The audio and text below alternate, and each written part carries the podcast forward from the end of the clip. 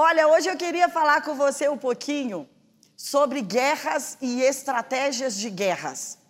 E eu acredito que maio, como o Smith estava falando aqui, é um mês para expandir, é um mês para crescer. Você tem a permissão para expandir, você tem a permissão para crescer.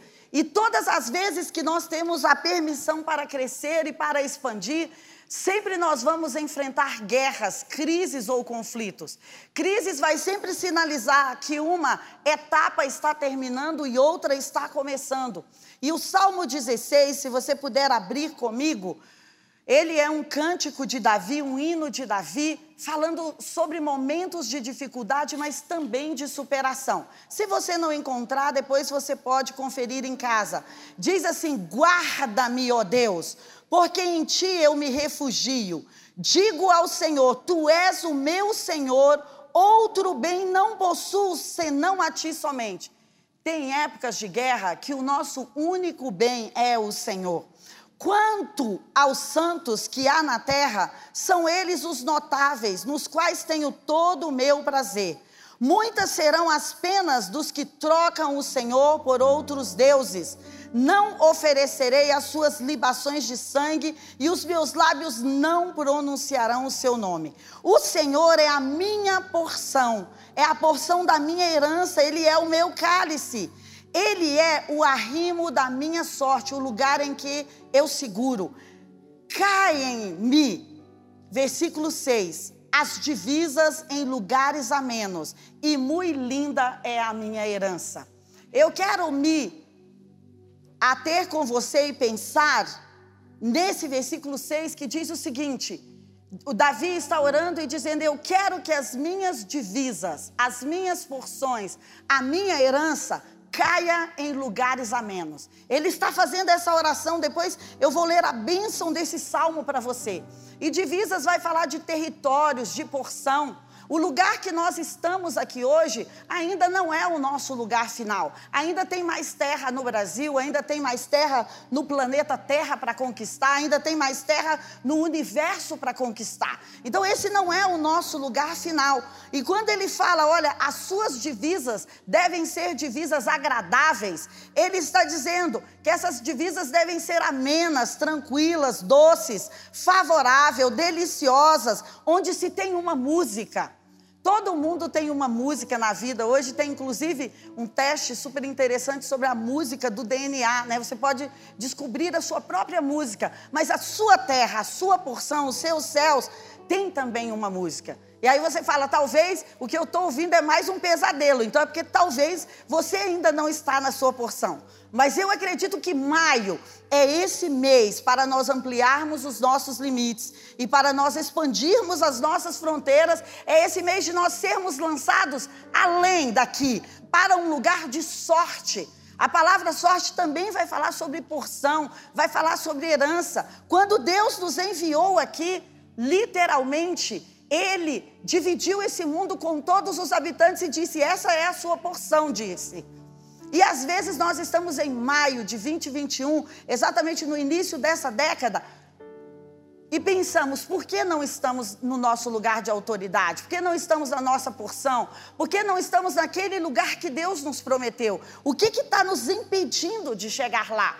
Geralmente a nossa vida é uma vida misturada com o mundo, misturado com tantos ecossistemas políticos, econômicos, geográficos, familiares, relacionais. E a definição da palavra mundo, uma delas que eu quero me ater aqui, porque tem tantas outras, é aquilo que nós colocamos em ordem. É aquilo que nós organizamos, é aquilo que nós harmonizamos, é desfazer um caos e encaminhar as coisas para a ordem.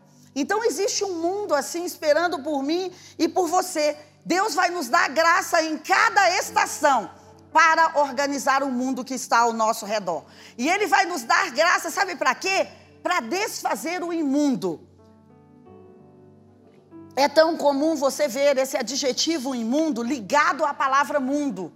Olha, isso aqui é imundo, isso aqui não está bom, isso aqui não está com uma boa aparência. E essa palavra imundo vai falar de mundos contraditórios, de mundos que não estão organizados, que estão fora de ordem. Ela é uma negação do mundo real. E talvez alguma área da minha vida ou da sua vida está assim negando o mundo que Deus planejou para mim e para você. Lugares imundos são lugares onde não tem humanidade, onde as pessoas são é, elas tiraram-se delas a humanidade. Você pode pensar quantas pessoas são levadas para um cativeiro, para um cárcere, ou estão em situação de miséria. Você olha e fala assim: meu Deus, parece tão desumano isso aqui. Parece tão imundo isso aqui, parece tão desorganizado. Então, tem a ver o imundo com um cativeiro, com um lugar que você, ou a alma, ou as finanças, ou qualquer coisa, ou eu, possamos habitar com uma incapacidade de viver o nosso projeto original. Quando eu vivo o meu projeto original, eu me torno cada vez mais apto para governar o mundo, cada vez mais apto para ser santo, cada vez mais apto para fazer uma história acontecer a partir de mim. Então, toda a estação, toda, maio, junho, julho, agosto, cada década, cada ano, nós vamos ter um mundo para organizar perto de nós.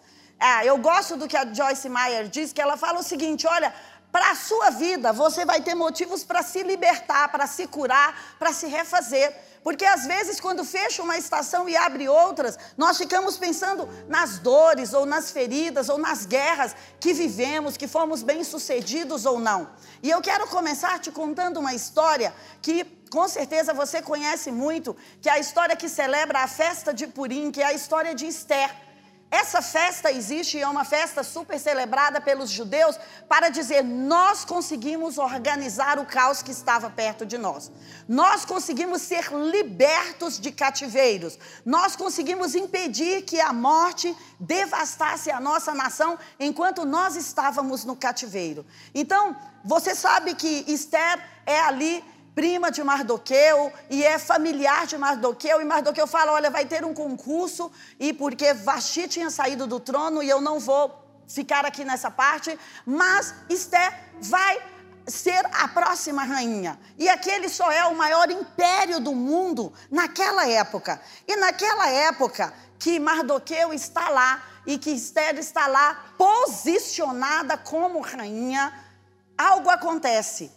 Amã, que já não gosta de Mardoqueu por causa de uma história toda que também não vou me ater aqui, você pode ler depois.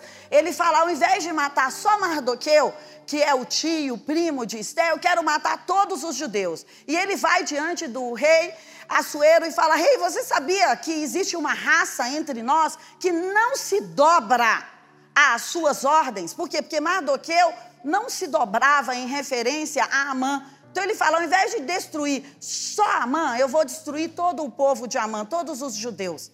Então, quando Amã fica sabendo sobre isso, dessa conversa do rei, e o rei fala: Olha, você tem o meu anel para ir lá, e ele fala que vai vender as pessoas, trocar por dinheiro, e o rei fala: Eu não quero saber do dinheiro, mas eu só quero gente que fique de bem com o meu reino. E ele Pega o anel do rei. Sabe, existem pessoas usando um anel que é seu para certificar coisas ilícitas, para promover um mundo, imundo para desorganizar o mundo. Mas eu creio que nesse dia de Santa Ceia, que é o dia de revisar a nossa vida, que é o dia de realinhar aquilo que está dentro de nós, é o dia também de avançarmos um pouco mais para a nossa herança. E eu acredito que maio vai ser esse mês que o anel vai trocar de mão. Vai ser esse mês que ao invés de Amã usar o anel para destruir o povo, você vai usar o anel para construir o povo. Você vai usar o anel para edificar o mundo que pode estar desorganizado perto de você. Essa autoridade é para você, não é para o ilícito. Então, ele manda cartas para todas as regiões ali da Pérsia, dizendo: Olha, no dia 13 vocês vão matar os judeus, é uma ordem do rei e está assinado pelo rei. Mas Mordecai, ele está ali na porta do palácio e ele ouve um dia eu aprendi com um guia israelense que uma das palavras favoritas para os judeus é ouvir. E por isso você vai ver Isaías, você vai ver Salmos, você vai ver tantos outros textos, Deuteronômio. Ouve, ó filhos meus. Então a capacidade de ouvir é uma das maiores estratégias que nós podemos ter para as guerras que nós estamos enfrentando. Porque muitas vezes nós vamos ouvir um detalhe muito importante para enfrentar a guerra. E Mardoqueu ouve sobre toda essa história e fala: Olha, eu preciso fazer isso chegar à rainha Esther. E ele e os judeus já estavam todos ali jejuando. E Mardoqueu é aquele homem que fala para Esther sobre a identidade dela. Você já pensou uma órfã se transformando numa rainha? Você já pensou uma cativa, alguém que estava do cativeiro se transformando na rainha oficial daquele país? Todos nós precisamos ter um Mardoqueu perto de nós. Mardoqueu significa adorador de Marte. Eu amei isso, entendeu? Que a gente já já vai ter você ele lá em Marte. Mas Mardoqueu é aquele que vai empoderar você para o seu melhor. Você precisa de pessoas que acreditem em você mais do que você mesmo. Porque essas pessoas, elas têm uma energia, um combustível para dizer: vai que eu estou acreditando em você. Vai porque eu acredito que você vai atravessar 2021. Porque quando nós temos pessoas que não acreditam em nós, elas drenam as nossas energias, elas retiram as nossas forças. Mas esse tio, primo aqui, ele acreditava em Esther, a ponto de que ela já estava lá posicionada. E ele manda um recado via os servos e fala: Olha, Esther, você precisa ir diante do rei e você precisa pedir clemência, misericórdia, compaixão por nós.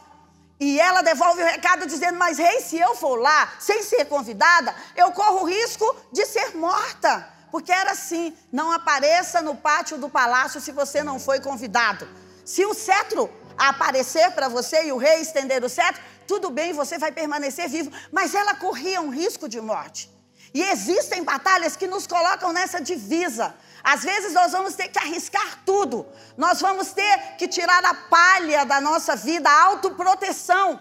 Porque é muito mais fácil, como o Gideão, nós ficarmos malhando o trigo no lugar escondido, lá no lagar, não na eira, então aí de repente, ela precisa tirar a proteção dela, ela precisa correr riscos. E sabe o que mais nos impede de ganhar as guerras? É a nossa autopreservação. É pensar, olha, eu estou num lugar tranquilo, olha, eu já sou rainha, eu já estou aqui, vai que todos os judeus morrem, mas o rei gosta de mim, eu vou ficar.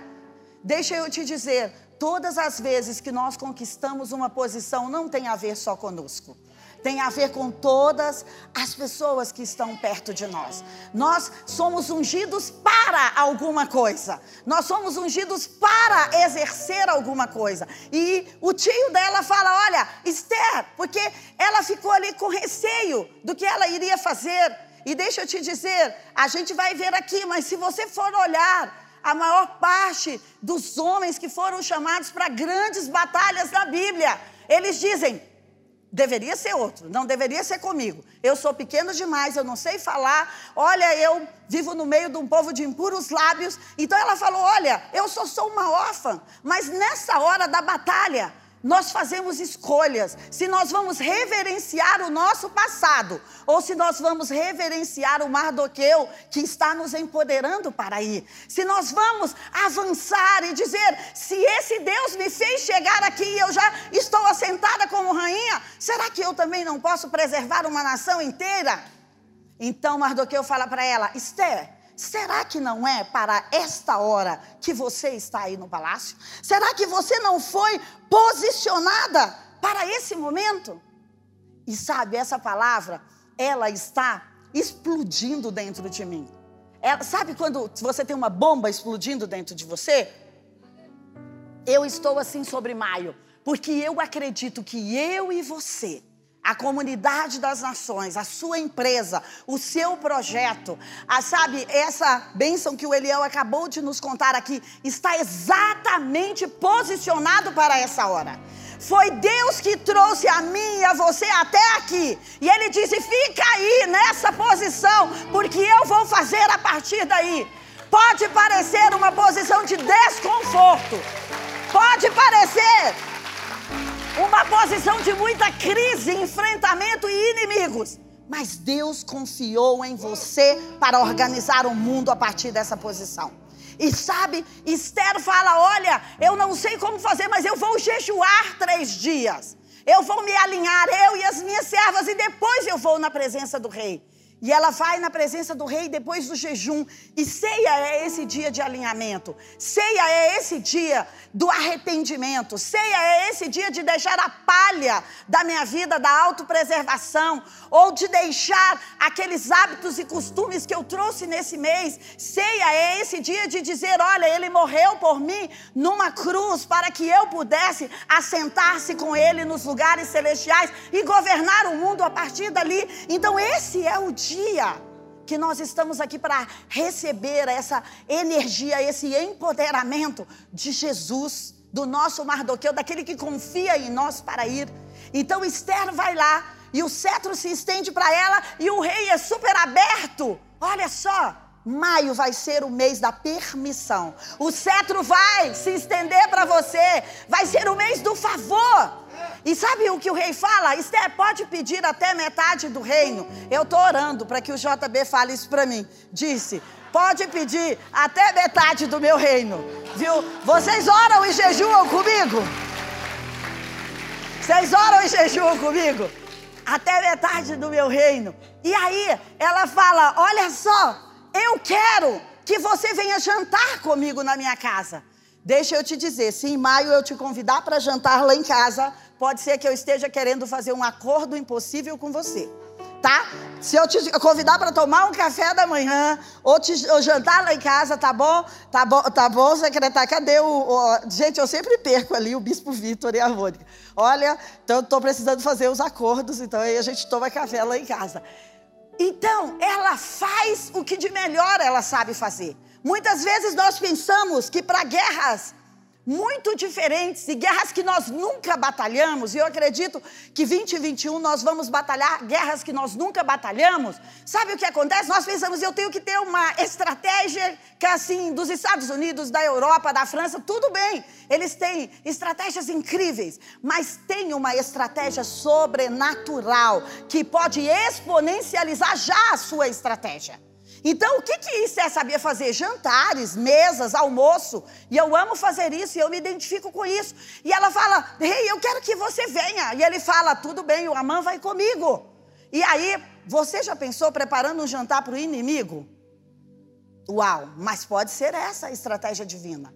E depois ela oferece um segundo jantar e aí o rei fala para ela: tá bom, o que você quer, Esther? Ela falou: eu quero que você preserve a minha vida e a vida da minha nação. E ele, mas como assim? Quem é esse inimigo? Quem é esse estúpido? Ela fala: esse que está aqui, ó, na nossa mesa, agora, com a gente aqui. Você vai poder denunciar o inimigo assim, sabe? Porque ele é descarado e ele vai querer ir na sua casa, vai querer sentar na sua mesa. e aí você vai falar: é esse daqui, ó. E aí você sabe do resto da história, a forca que ele tinha preparado pra, para Mordecai, é ele que cai lá naquela forca. E sabe o que acontece? Naquele dia, o anel troca de mão. Naquele dia, o anel vai para Esther. E Esther é aquela que escreve novas cartas e fala: judeus, vocês devem batalhar pela vida, porque eu estou com a autoridade que me foi concedida. Ou seja, ao invés de ser aniquilado, os judeus foram expandidos ali naquele reino que aparentemente era o cativeiro deles. E tantas outras histórias maravilhosas nós podemos ver de guerras estratégicas de momentos estratégicos, onde não dependeu da força do nosso braço, mas onde dependeu de nos conectarmos com a nossa identidade, com o nosso projeto original e com Deus. Você pode olhar quando Moisés está ali no deserto fugitivo, porque ele tinha matado um egípcio, e Deus fala para ele: volta lá, porque você é o libertador. É engraçado porque muitas vezes nós estamos fugindo e Deus fala, você é o libertador. Nós estamos nos escondendo como Gideão e ele fala, você é o corajoso. Então, qual é o slogan da sua estação atual? Você está fugindo de algumas coisas? Eu estava fugindo de algumas coisas. Você está se escondendo de algumas coisas por causa da autopreservação? Isso anula a nossa identidade. Nós precisamos ouvir a voz de Deus sobre quem nós somos. E Ele enviou a cada um de nós com uma solução aqui para esta nação. Então, aí Moisés está lá e as sarças de repente arde e Deus começa a falar com ele. E aí ele fala: Deus, quem sou eu? Ele faz duas perguntas para Deus: Deus, quem sou eu para ir lá livrar esse povo? Será que você está pensando quem sou eu para ser o próximo deputado distrital, o próximo senador? Quem sou eu para ser o dono dessa instituição? Quem sou eu para negociar 100 milhões ou 1 bilhão nesta década? Quem sou eu para comprar essa fazenda? Quem sou eu para pedir essa moça em casamento? Quem sou eu para educar os meus filhos? Quem sou eu para trazer a provisão para a minha casa? Todas as vezes que nós permitimos que o medo entre na nossa vida, nós permitimos, damos uma liberação para alguém nos invadir, para um invasor vir. A nossa omissão ou o medo vai deixar com que invasores venham. Nós vamos autorizar um golpe sobre a nossa vida. Então, nessa mesa da ceia, nós estamos aqui para receber aquilo que nós precisamos para a próxima estação. E Moisés fala: Quem sou eu para libertar? Ele fala: Poxa, você é o meu filho que foi treinado lá e que eu confio em você. E ele fala: Quem é você? Porque muitas vezes nós estamos perguntando, Deus, quem é você? Nos sentimos injustos, às vezes, como Caim. E fala, por que o Eliel teve esse contrato e eu não? Será que eu não dizimei tão quanto ele? Será que eu não profetizei? Será que eu não negociei? Então, às vezes a inveja, os ciúmes nos param. E às vezes, quando os inimigos nos atacam, eu gosto do que William Uri diz, que é sobre aquela interpretação dele sobre acordos impossíveis. Ele tem vários livros, mas ele fala que quando você tem um inimigo e um acordo impossível, você tem três situações que aparecem de cara para você. Você vai se render e dizer: não, não dá. Manda outra pessoa. Moisés, manda outra pessoa. Eu não quero ir, Deus. Ou você vai simplesmente revidar, reagir. Você vai simplesmente ficar furioso com aquele ataque. Ou então você vai quebrar aquele relacionamento e dizer: não, eu não participo dessa comunidade mais. E sabe o que, que ele fala? Quando a guerra estourar contra você, e foi o que Esther fez. Vai para o camarote, ele tem o princípio do camarote. Vai para o camarote de onde você tem uma visão privilegiada do todo. E olha quais são as estratégias do inimigo. E olha qual é a vulnerabilidade do inimigo. E olha atrás do que, que o inimigo está querendo. Então, quando a guerra estoura contra nós, o JB já fala sobre isso. Não tome decisões precipitadas. Você precisa de um tempo, de uma pausa. E, e Esther foi direto ao rei? Não, ela foi jejuar três dias. Então, talvez maio seja esse mês que você precisa jejuar, que você precisa olhar de cima, que você precisa acalmar as emoções, que você precisa avaliar o todo. Não tem só a ver com você, muitas vezes tem a ver com a sua família e a gente precisa se distanciar um pouco. E Moisés ficou ali naquela conversa com Deus e ele vai e quando ele vai, ele fala: Olha, por que não o senhor mandar Arão comigo? Porque eu não sei falar, minha língua é toda enrolada e eu não consigo falar. Em todas as grandes batalhas, nós precisamos ter Arão, precisamos ter Mardoqueu. Você precisa ter aquele amigo, aquela amiga que vai com você, que vai na guerra com você. Esse ano eu chamei a Fátima para duas invasões territoriais diferentes, né, amiga? Eu falei: Olha Fátima, a gente precisa resgatar essas duas vidas da morte. Era sobre vida ou morte. Eu falei, amiga, eu confio na sua sensibilidade espiritual para nós entrarmos no mundo espiritual, nas cortes celestiais e enviarmos vidas para essas duas pessoas. E essas duas pessoas estão entre nós, graças a Deus. Porque você precisa ter amigos de jornada. Você não faz uma jornada sozinha. A vida não é sobre andar sozinho. A vida é sobre andar em tribos. A vida é sobre andar em famílias. E você precisa desse reforço. E, e o que, que Arão faz afinal? Nada. Arão só aparece na cena. É só o poder da presença.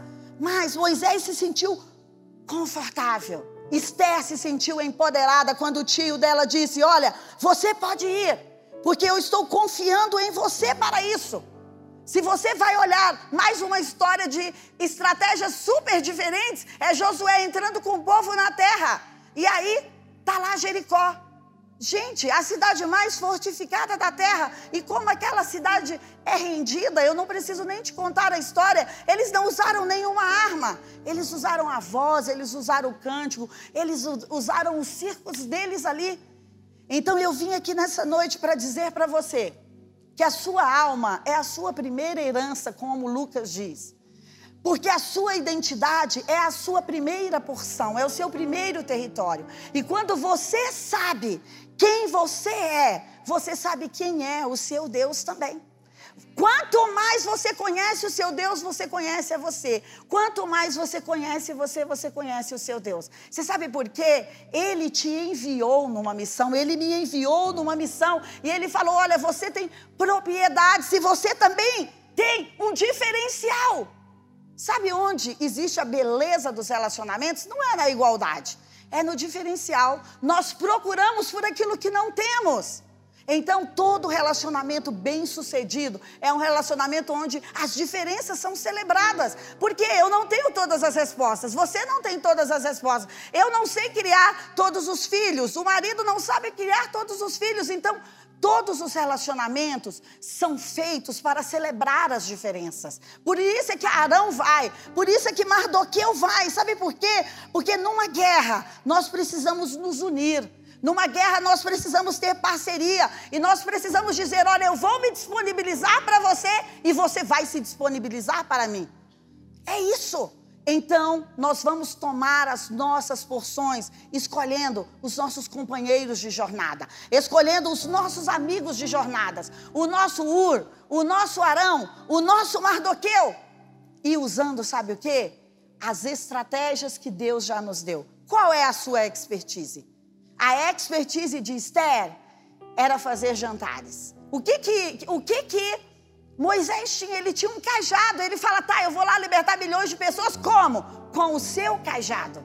Deixa eu te dizer, o que eu e você precisamos para ter a nossa herança, para ir para esse lugar aqui de divisas agradáveis, já está conosco. Não é algo que não nos foi entregue. Já nos foi entregue quando ele nos enviou aqui.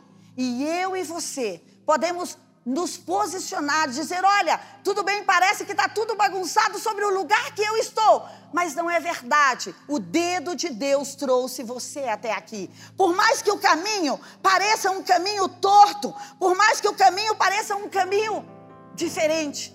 Você lembra de Jonas? Jonas fugiu do seu chamado intencionalmente. Mas Deus faz curvas e o traz para o lugar da missão dele. E talvez você está aqui hoje e pensa: olha, eu fugi da minha missão como Jacó, eu menti, eu enganei, eu trapaceei. Mas Deus não mudou a sua missão. Ele vai te encontrar no Val de Jaboque e ele vai falar para você sobre a sua identidade. E ele vai marcar você, ou ele vai fazer com que o peixe vomite você, como vomitou a Jonas, e você vai se encontrar em Nínive e você vai cumprir a sua missão. Sabe, eu estou tão cheia que esta é a década que tudo aquilo que nós aprendemos, que tudo aquilo que nós sonhamos e profetizamos, nós vamos realizar. Mesmo que pareça que você está na praia errada, mesmo que pareça que você está na empresa errada, mesmo que pareça que você está no casamento errado. Sabe, Deus é aquele que chama você pelo seu nome. Deus é aquele que fala para você assim: Marcos, Pedro, Andréia, Kelly, Luciana, Paulinho, olha, esta é a missão que eu tenho para você. Toda estação nós temos uma guerra que leva o nosso nome. E todas as vezes nós vamos ficar com medo diante dessas guerras, com receios. Não pensa que é diferente para mim. Sabe quando tem algo novo ou diferente para batalhar, eu penso, era melhor eu ficar à sombra do JB e ele vai na frente, os obreiros, os pastores e todo mundo. Não, mas tem uma guerra que leva o seu nome. E você já tem a estratégia, sabe, para desfazer as articulações do inimigo. Pode ser um jantar, E eu acredito que hoje aqui, diante da mesa da ceia, você vai receber, quando você tomar o pão, quando você tomar o cálice, você vai receber a estratégia que você precisa para a sua próxima guerra. Você vai receber a estratégia. Você vai receber a peça que você precisa para entregar essa guerra e para organizar o mundo e para tirar o imundo de perto de você e para dar uma direção para as pessoas que estão perto de você. Então eu queria que você fechasse os seus olhos e que você pensasse qual é a responsabilidade que está sobre você hoje. Ganhar guerras tem a ver com ouvir são os gritos de quem que você está ouvindo hoje? De crianças abusadas, de mulheres em situações difíceis, o grito da corrupção de pessoas que estão sendo machucadas. Sabe, cumprir a nossa missão tem a ver com ouvir os gritos de algumas pessoas no mundo. É assim. Deus vai libertar o Egito como? Porque ele ouviu o choro daquelas pessoas. A sua missão está sempre conectada com resolver problemas para pessoas. O seu mercado está sempre conectado com trazer a solução para algumas pessoas. Então ore agora e fala: Senhor, eu quero guardar em maio a partir de hoje dias onde eu possa ouvir a sua voz, como Elias. Ele estava ali na autopreservação dele, fugindo de Jezabel. E sabe, não foi na tempestade, não foi no vento, mas foi no sussurro. Quando ele se acalmou, quando ele fez uma pausa, quando ele jejuou, quando ele buscou a Deus, é que Deus deu a instrução e falou: Elias, sua jornada não terminou. Eu vim aqui para te dizer: a sua jornada não terminou. A sua jornada está começando e tem essas guerras que levam o seu nome. E tudo que você tem que dizer é como Abraão disse quando Deus disse: Olha, você precisa ir, Abraão. E ele disse: Eis-me aqui. Para onde o Senhor quer que eu vá? Eu sei que não é tão fácil como eu estou te dizendo, mas é a nossa disposição que faz com que ocupemos a posição correta. Então, diante da mesa da ceia hoje, mesmo que você queira se preservar, mesmo que você queira dar desculpas, dizer: Senhor, que tal ser o ano que vem? Que tal, Senhor, quando eu tiver dinheiro? Que tal quando eu tiver feito um curso? Que tal quando eu tiver padrinhos políticos? Não, a hora é hoje. Ele está aqui nessa mesa do favor, te dando permissão. E ele vai levantar Mardoqueus, Uri Arão na sua vida para ir com você e para cumprir toda a sua jornada. É para esse tempo que você foi posicionado nessa sociedade, nessa política, nessa economia, nessa cultura, nessa família. É para este tempo para ser a voz que vai salvar não só a sua pele, mas que vai salvar muitas outras pessoas. Então, se comprometa com o Senhor hoje e diga: Senhor, eu estou aqui disposta para seguir as suas instruções, para ir para o meu lugar de destino, para não temer a acusação, a crítica, para não temer os saqueadores pelo caminho mas para ouvir o meu Mardoqueu, o meu Arão, o meu Ur, para ouvir a Jesus, para ouvir o Espírito Santo, que estão interessados nesta jornada. Eu creio que maio você tem a permissão para ir batalhar as guerras que leva o seu nome. Deus abençoe você em nome de Jesus.